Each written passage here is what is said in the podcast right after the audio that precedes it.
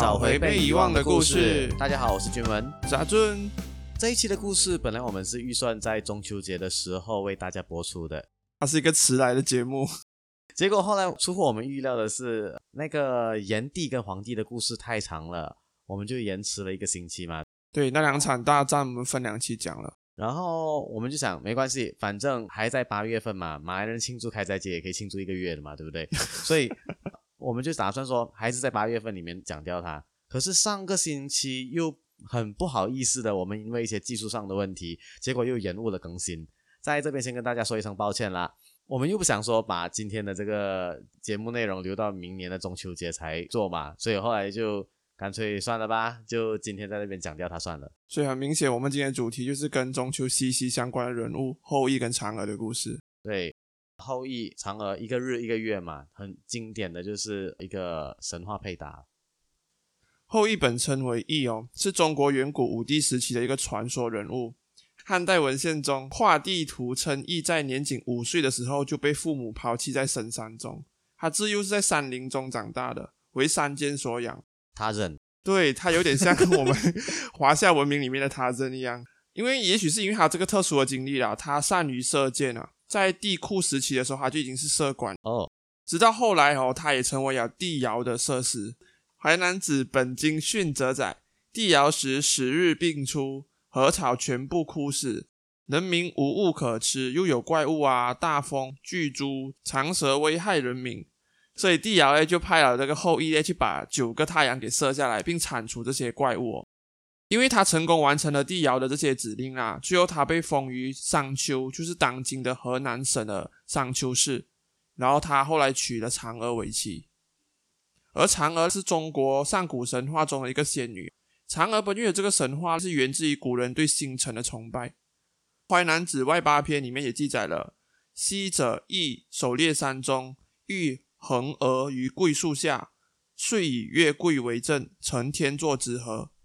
记载里面就是讲他们讲相遇，然后最后也成为了夫妻。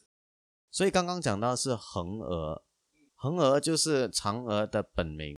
是到后来的时候，在汉朝时期，我没记错的话是在汉朝时期的时候，为了避讳皇帝的名字刘恒，所以就把这个横娥改成嫦娥。淮南子览明训中也记载了。亦请不死之药于西王母，恒娥妾以奔月，苍然有上，无以续之。这个也就是嫦娥奔月的最早的原型哦。后来民间把故事进一步的发展，演化成许多故事的版本啊。今天我们应该会讲到蛮多不同的版本，而且听了这些版本，你们应该会对后羿跟嫦娥这两个人物的特性也好，性格也好会改观哦。好，我们就开始进入我们的故事吧。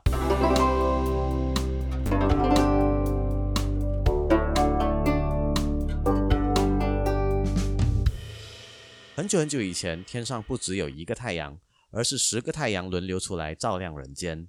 这十个太阳都是天帝的儿子，不过他们都是披着发亮羽毛的黑色乌鸦，而且有三只脚。当太阳飞上天空时，人们看不清他们的模样，只看到一团亮光，刺得眼睛都张不开来。太阳兄弟住在东方一个名叫汤谷的海湾，海水里长了一棵几千丈高的大扶桑树。太阳兄弟每天晚上便睡在大树枝丫上，每天早晨，扶桑树上的一只玉鸡便会高声地啼叫起来。太阳兄弟被吵醒了，大声地叫着、笑着、闹着，冲进海水里，舒舒服服地洗个澡。太阳兄弟的身体像火球一样热，他们一起洗澡时，海水都被煮开了，咕噜咕噜地冒烟冒泡。这时候，太阳兄弟的妈妈乘坐着六条金龙驾驭的马车，从黑漆漆的天空出现了。太阳妈妈由车上俯望着正在洗澡的十个儿子，用很威严的声音说道：“今天轮到谁去照亮天空啊？”“是我是我，不对，是我。”他乱讲，今天明明是轮到我出去玩了。十个太阳在海水里大吵大闹，翻滚成一团。太阳妈妈很生气，骂道：“你们简直是调皮的不成话了！每天出去照亮世界是天地吩咐的工作，怎么可以当做出去玩？不准再吵了！”听到妈妈的这一骂，太阳兄弟不敢再闹，推出一个今天轮班的太阳，坐上马车，在妈妈的监视下，很规矩地往西方驶去，执行一天的工作。而整个世界也渐渐明亮起来，变成白天了。这种三只脚的乌鸦，就是在我们之前谈到西王母的时候，我们就已经说过嘛，它是西王母所饲养的三种神兽中的一种嘛。一个是玉兔，一个是九尾狐，然后这边提到的就是这一个第三种，就是这个山竹乌。这边我们要特别更正声明一下，就是我们之前有提到清朝太监李莲英的船只上面就是画着这种山竹屋嘛，其实那时候是口误，那个人物应该是安德海小安子，而不是李莲英，在这里跟大家更正一下。这样，如果我们说这个山竹屋的传说是有原型的啦，又或者说古人是看到了什么东西，有了这个山竹屋的传说。那么你觉得古人究竟是看到了什么？三只脚，然后会飞的鸟，上面会发光的。三只脚，三只脚就已经是一个很难达到的一个因素啊。有很少动物有三只脚的，不是动物，东西。三只脚会飞的，会发光的。三只脚会发光啊？UFO 吗？飞机？诶，会不会是哪一艘飞机从百慕达三角洲那个区域消失了？穿越时空回到古代被古人看见嘞，也对哦，这个东西就要拿去问老高了。不过我讲说这些小太阳其实蛮可爱的，大家全都抢着要去工作。相比之下，我们现现在的这些年轻人都巴不得能够天天在家里躺着刷抖音就好了。我觉得他们像一群小学生一样啊！你看早上起来的行程，他起床，然后被被逼去冲个凉，然后呢妈妈就准备好了车要在家里上学，很可爱，很可爱，对。我觉得他们性格蛮屁孩的嘞，就是熊孩子啊，熊孩子。所以以后看到熊孩子也可以跟他讲哦，你很太阳哎，你是我的小太阳。这天黄昏，值班的太阳把最后的几缕金光留在西边的高山上，离开太阳妈妈，独自飞往东方的汤谷。哪知道，扶桑树上九个兄弟都没有睡觉，正大声的吵闹着呢。每隔九天才能出去玩一次，真是闷死人了。对呀对呀，就算轮到出去玩的日子，也被妈妈看管的死死的，一点都不好玩。有一个太阳像是突然想到了什么，说道：“对了，明天早上趁妈妈还没来，我们十兄弟一起溜出去，痛痛快快的大玩一场，好不好啊？”听到这主意。太阳兄弟都高兴地拍起翅膀，大叫：“好好好极了！说做就做。”他们兴奋得一夜都没睡觉。第二天早上，玉鸡还没啼呢，十个太阳都飞离扶桑树，一起往西边飞去。这一天，人们发现，不但天空比往常亮了十倍，也热得令人发昏。抬起头来，竟然发现天空出现了十个大红火球。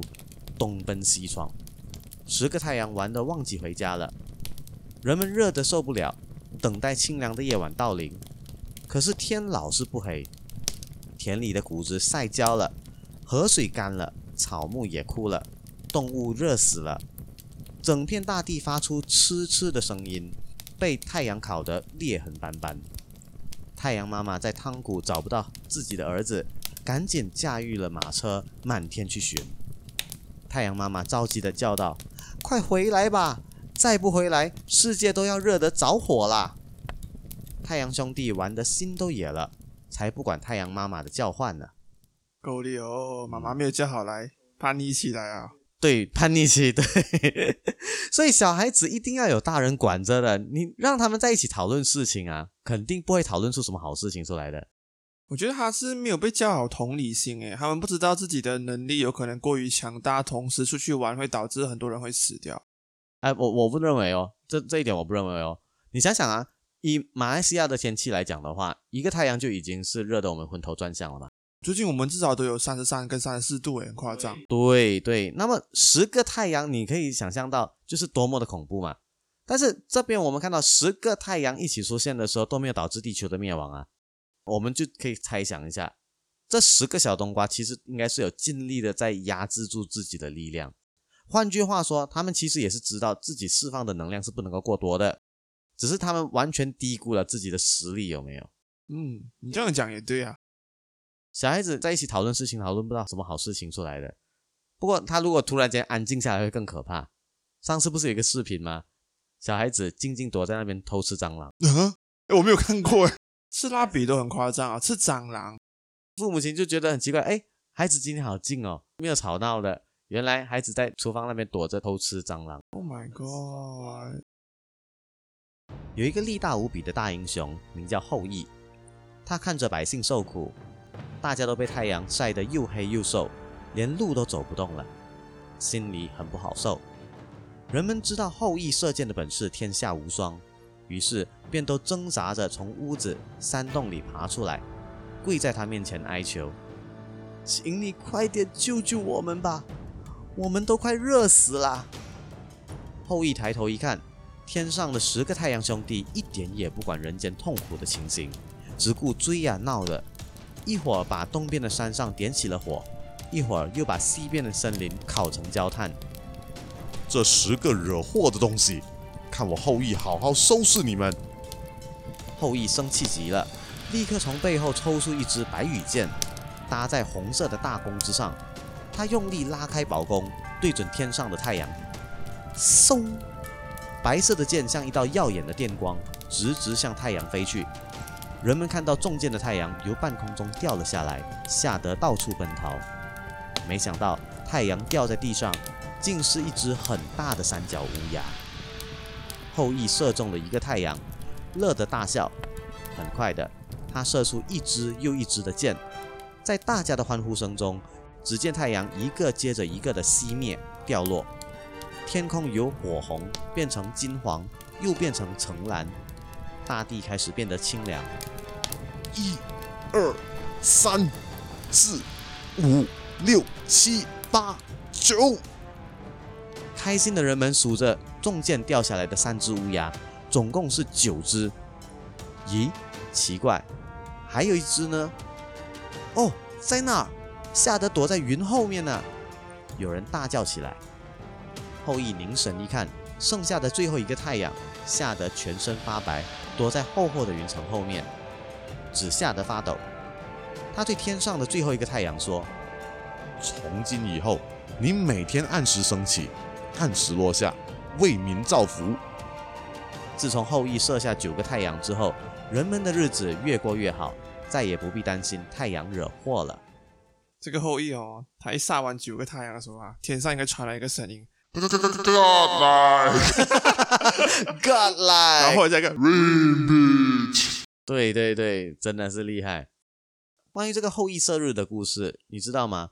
我在找资料的时候有发现到，美国 NASA 有一个华裔科学家，他的名字叫做赵峰，赵峰教授，他是这样认为的：后羿射日的事件其实是一次彗星撞地球事件。他认为所谓的十个太阳其实是彗星的解体，这个有点类似在一九九四年的时候彗星撞击木星事件的一个缩小版。因为彗星的质地松散，当彗星被行星捕捉的时候，在潮汐作用底下，它会发生解体。而一个彗星解体的时候，它会分裂成九块。所谓的九日，就是彗星解体为九块。然后这九块天体进入大气的气层之后，因为摩擦的情况，变成好像太阳这样子的发光发热，有没有？哦，这个就是《山海经》里面记载的“九日居下之，一日居上之”。然后这些看似太阳的物体，它一个一个撞击地球嘛。这个彗星的地质松散的时候，一撞下去的时候，就会造成陨石坑。这个陨石坑落下来的地方呢，就会着火嘛，变成一个焦黑的那个烂泥嘛，对不对？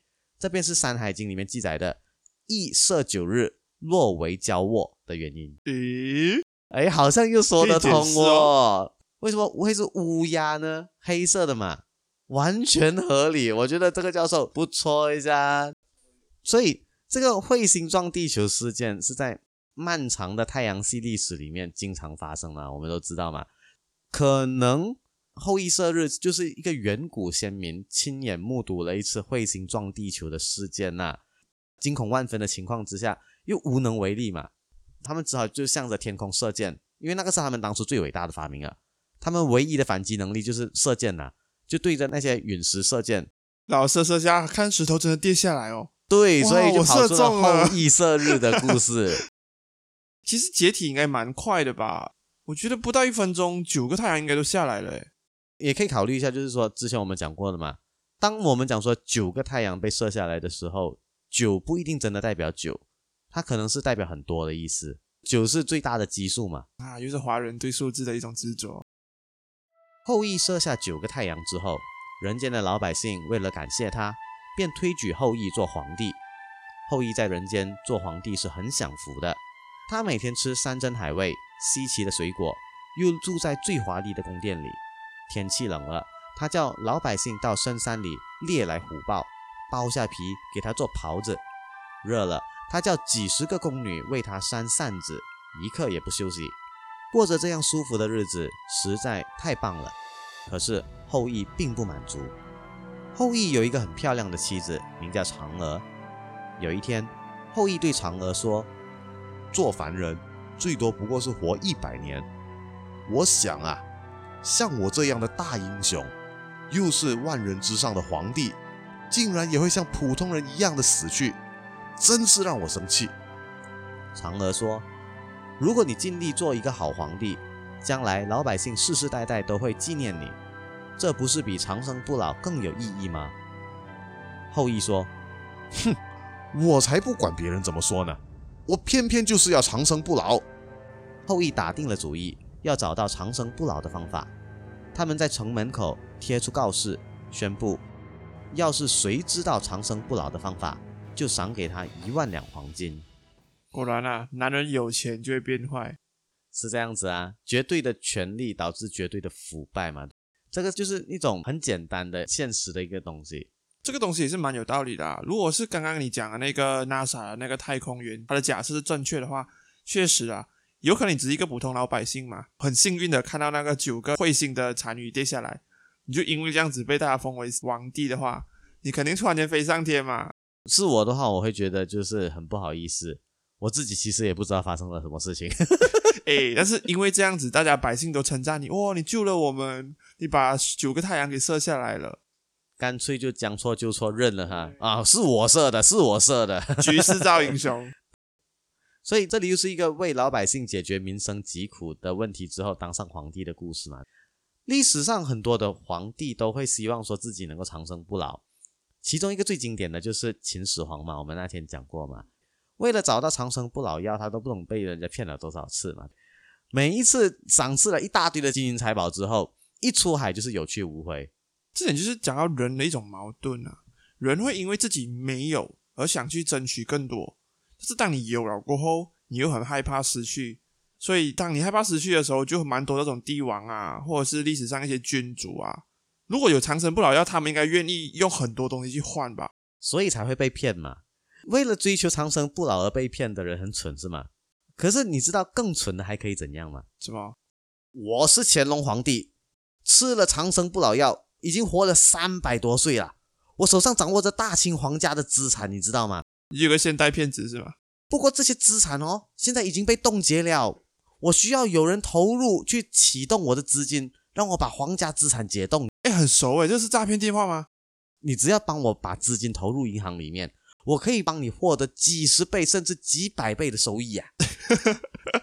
很笨，对不对？对，你一听也就知道是诈骗了嘛，对不对？现在蛮多啦，有人讲我是菩萨转世啊，我跟你讲，二零一二年在中国深圳就发生这么奇葩的事件，一二年呐、哇，就这么奇葩的一个诈骗案，一个富婆就这样子被骗走两百多万人民币，My God，蠢到他自己都已经有两百多万人民币啊，他还想，他还在想吗？还想更多财嘛？他相信这个乾隆皇帝并没有死，他肯定是为了自己的利益而去放那两百多万的吧？只是这个骗子的手法也太过……可能看太多宫斗剧，然后以为就是说他有机会被封什么妃子之类的吧。我是有看过西方世界一些特殊的案例啦，就他只是一个墨西哥来的一个非法移民，刚开始啦，但是后来因为墨西哥人嘛，皮肤偏黑嘛，他把自己打扮成阿拉伯王子。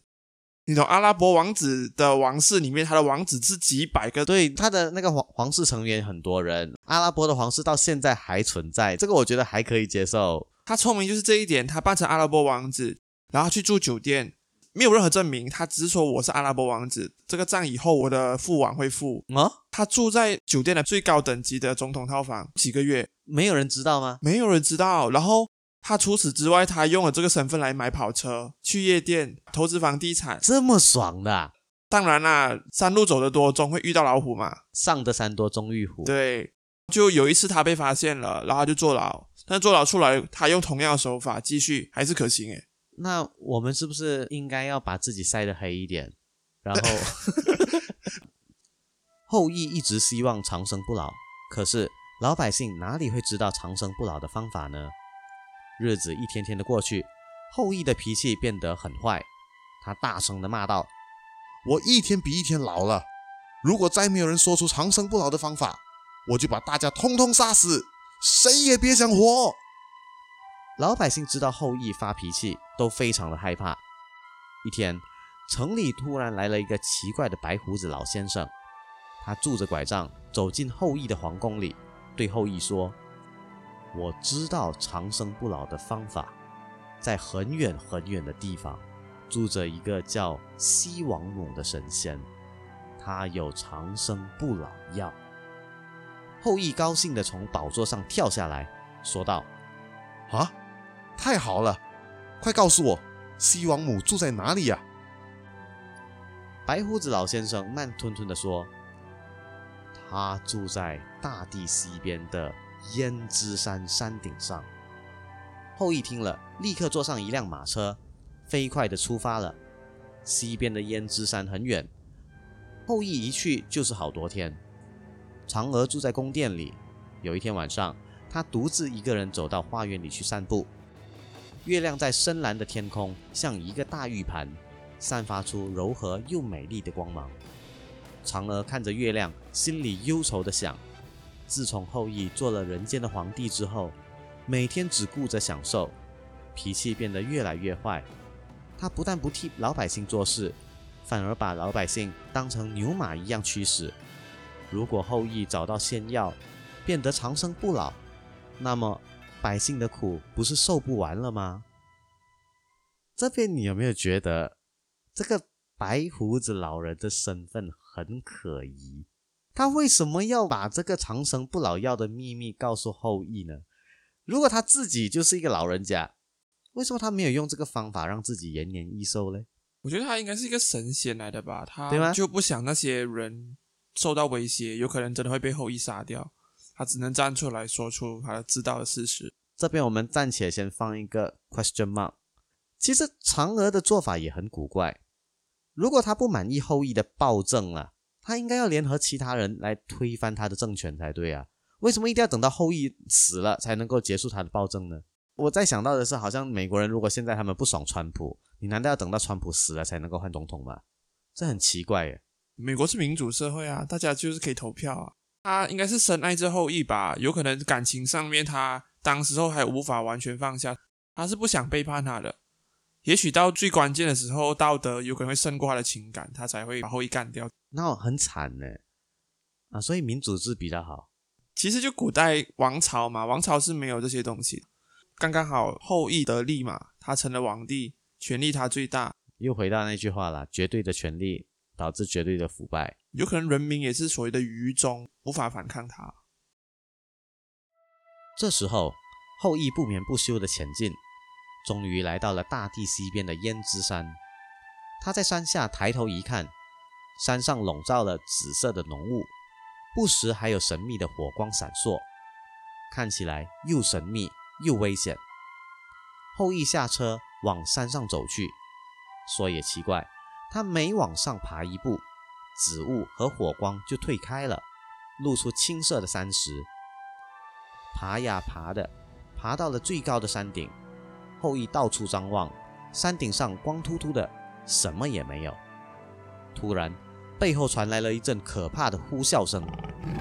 后羿转头一望，看见一个相貌很奇怪的老太太坐在山洞里，她长了一嘴尖牙利齿，身后还摇着豹子的尾巴。刚才像猛兽一样的笑声，原来就是老太太在大笑呢。老太太对后羿说：“你就是射下九个太阳的大英雄后羿嘛？后羿挺起胸膛说对，我就是后羿。你是谁？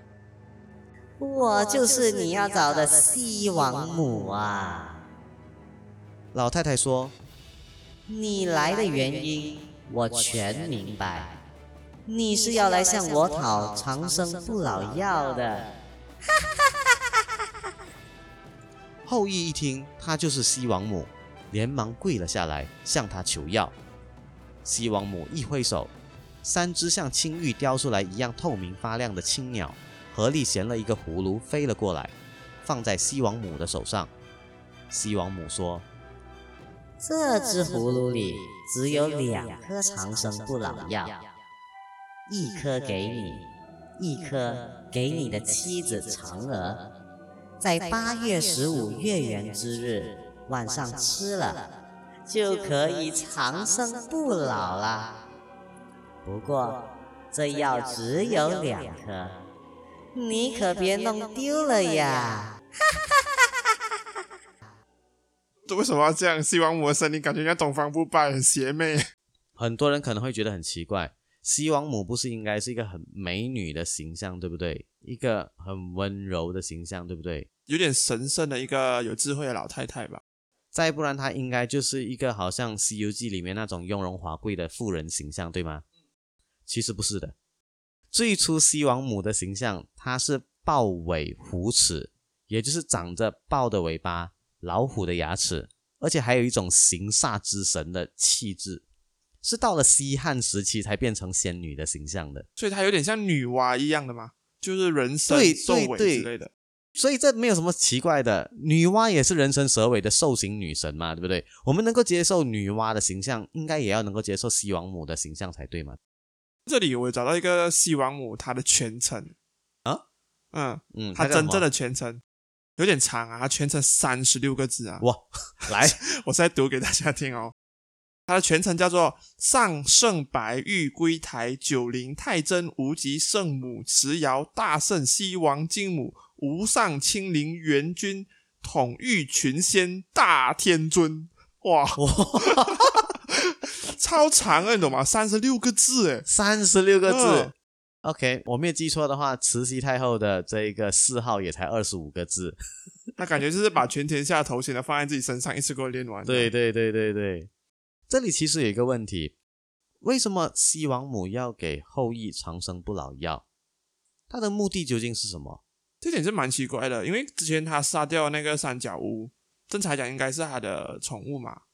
对，明明严格来讲的话，应该是有仇吧，但是还愿意给药诶。如果说我们套用嫦娥的那个想法，西王母为什么会不知道后羿是个暴君？然后为什么要让这个暴君能够延年益寿嘞？所以那个药有可能不是真正的长生不老剂。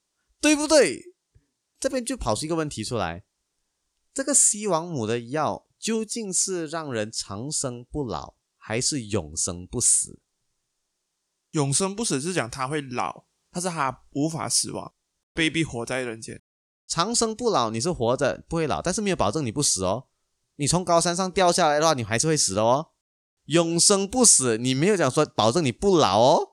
所以两个都其实蛮恐怖的，你知道吗？但是古人的概念应该就是这个药应该是包括长生不老跟永生不死的概念。不，老不死，如果不老不死，那当然是最好。长生不老跟永生不死两个分开的时候就很痛苦了，你知道吗？永生不死就感觉像 undead 咯，你对，你你外表死不很难看，去，就是死不去，啊有可能是骷髅啊，但是你还是无法死。那好痛苦，你知道吗？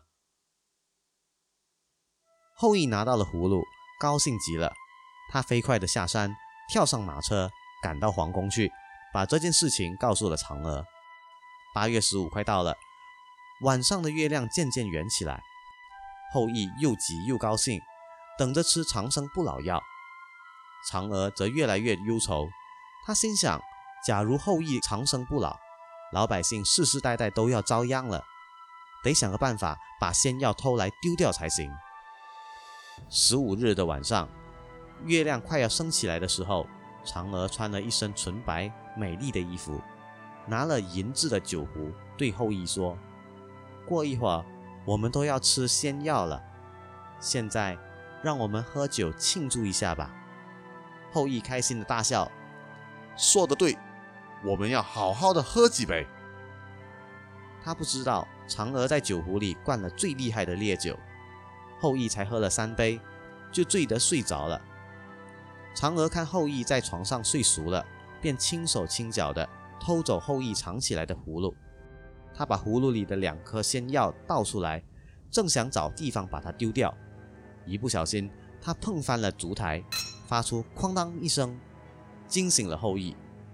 后羿追过来，大声的喊道：“嫦娥，你怎么可以偷我的仙药？”嫦娥看到后羿追过来，心里一着急，就把两颗仙药一口吞下肚子去。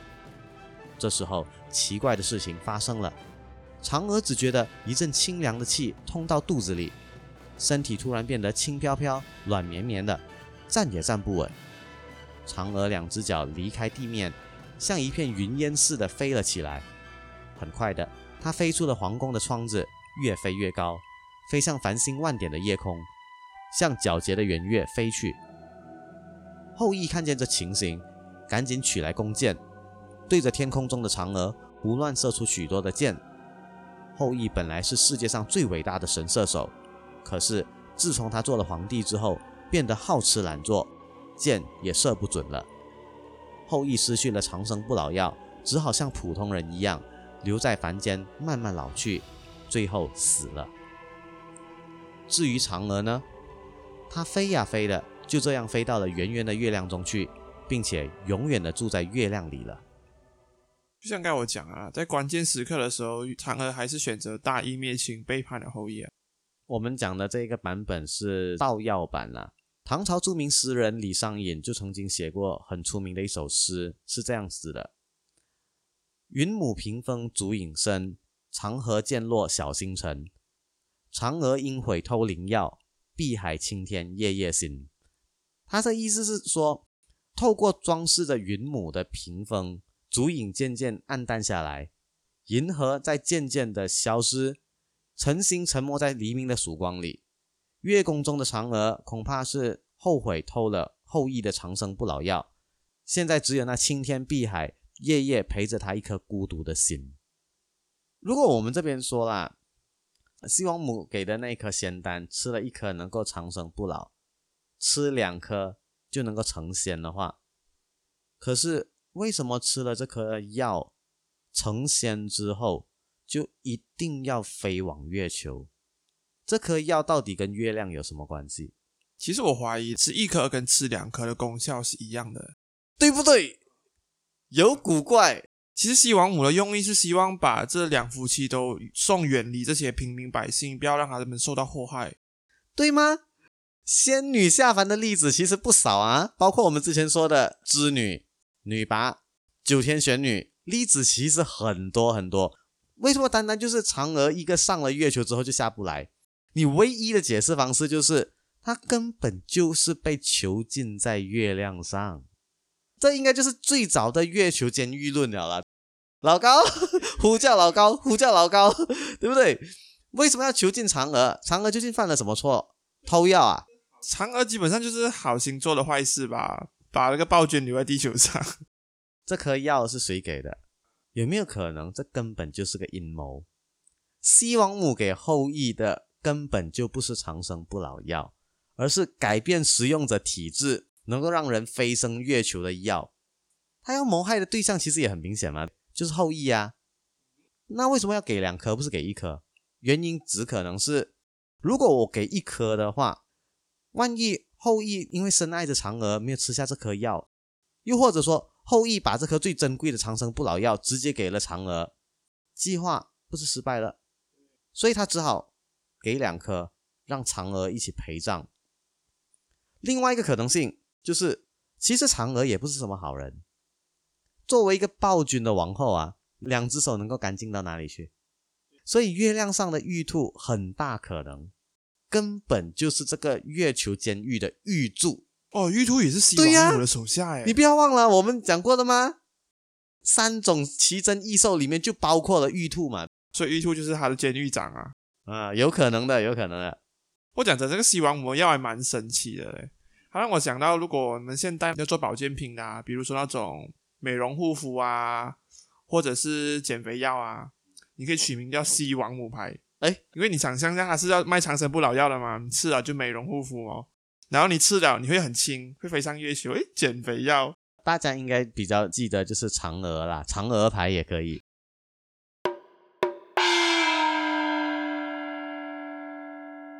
后羿的妻子嫦娥是个美丽善良的女子，她经常接济生活贫苦的乡亲，乡亲们都非常喜欢她。有一天，昆仑山上的西王母送给后羿一颗仙药，据说人吃了这种药，不但能长生不老，还可以升天成仙呢。可是后羿并不愿意离开嫦娥，就让他将仙药藏在百宝匣里。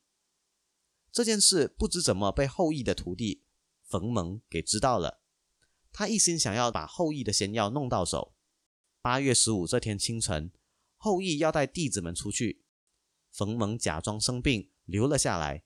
到了晚上，冯蒙手提宝剑，迫不及待地闯进后羿的家里，威迫嫦娥把仙药交出来。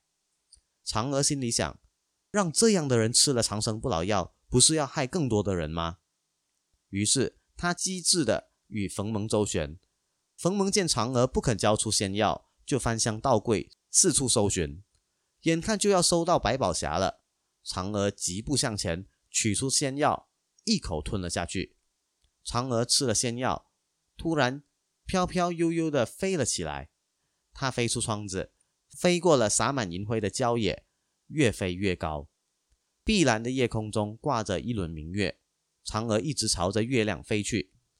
后羿外出回来，不见了妻子嫦娥，他焦急地冲出门外，只见皓月当空，圆圆的月亮上树影娑婆。一只玉兔在树下跳来跳去，啊，妻子正站在一棵桂树旁，深情的凝望着自己呢。嫦娥，嫦娥！后羿连声呼唤，不顾一切的朝着月亮追去。可是他向前追三步，月亮就向后退三步，怎么也追不上了。后羿的眼睛很好诶，他在地面上看到月球上面有一个女生在跟他招手。这个版本其实他说的是后羿本来也是天上的天神，后羿跟嫦娥本来就是天神，只是后来就是下凡了，变成凡人。也许是为了谈恋爱，也可能是贪恋人间的享乐吧。然后这个版本是把后羿的形象维持在正派形象，而不是一个暴君。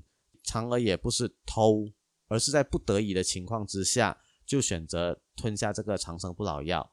而这个长生不老药也就只有一颗，不是刚刚的两颗。这边我们其实分享了两个不同版本的嫦娥奔月的故事，其他的版本就还包括剖腹独吞版，还有后羿正药版，还有后羿不忠版。简单介绍一下啊，剖腹独吞版的意思是说，嫦娥知道了丈夫后羿从西王母那里讨来了不死药之后，她就生了。要服药成仙的心理，有一天就趁着后羿不注意，偷偷吃了这个不死药，就直接飞到月宫去了。第二个是后羿正药版，后羿正药版是说，根据古籍《雍城集仙录》里面记载啊，吴恒儿义妻也，义师设为皇帝之官，入宫得琼药之丹，以与恒娥服，飞入月宫为月宫之官，也就是说。后羿把这个药送给了嫦娥，嫦娥吃下之后就飞进月宫，变成月宫的里面的月神。他把最好的东西让给了妻子。最后一个版本是说后羿不忠版，这一个还是有根据的哈。屈原的《天问》里面就有说到，后羿成为射日英雄之后，对嫦娥有不忠的行为。他跟河伯的妻子发生暧昧关系，所以引起嫦娥的极大不满，一气之下就离开后羿，跑到天上去了，就是搞外遇啊，直接分家。对，就很大可能是因为这样，就引发了《西游记》里面猪八戒调戏嫦娥的情景。哦，因为那时候嫦娥已经是单身了，是吧？呃。你要知道啊，以前这一人要分饰多职的，就好像我们现在在公司里面，一个人有时候也要身兼多职，知道吗？猪八戒在还没有下凡之前，他是什么身份？天蓬元帅，他是掌管天河的嘛。后一条戏的是谁的妻子？河伯。咦，河伯掌管天河咩？有没有可能，河伯跟天蓬元帅其实根本就是同一个人？嗯，都是长河的哦。所以你偷我的老婆，我也来调戏你的老婆，这就不难解释了。为什么这个猪八戒死死就是要恋着嫦娥，冒着危险被打下凡做猪的危险，他都一定要来调戏嫦娥？所以他是心有不服啊，想要报夺妻之仇。有可能呢，杀父之仇，夺妻之恨，这种是不共戴天的哦一。个男人是接受不了这个东西，对、呀、一定要反击。所以啊，无论我们上面哪一个版本哦，都没有办法解释为什么吃了这颗药就一定会飞往月球嘛。西王母跟后羿无冤无仇，到底为什么一定要谋害后羿？整个故事里面有最明显谋害动机的幕后操盘手，其实只有一个人：天帝。诶，十个儿子给你杀了九个，我贵为天族最高统治者的，表面上我不能够徇私包庇九个犯错的儿子吗？对不对？我不能够为九个儿子复仇哦。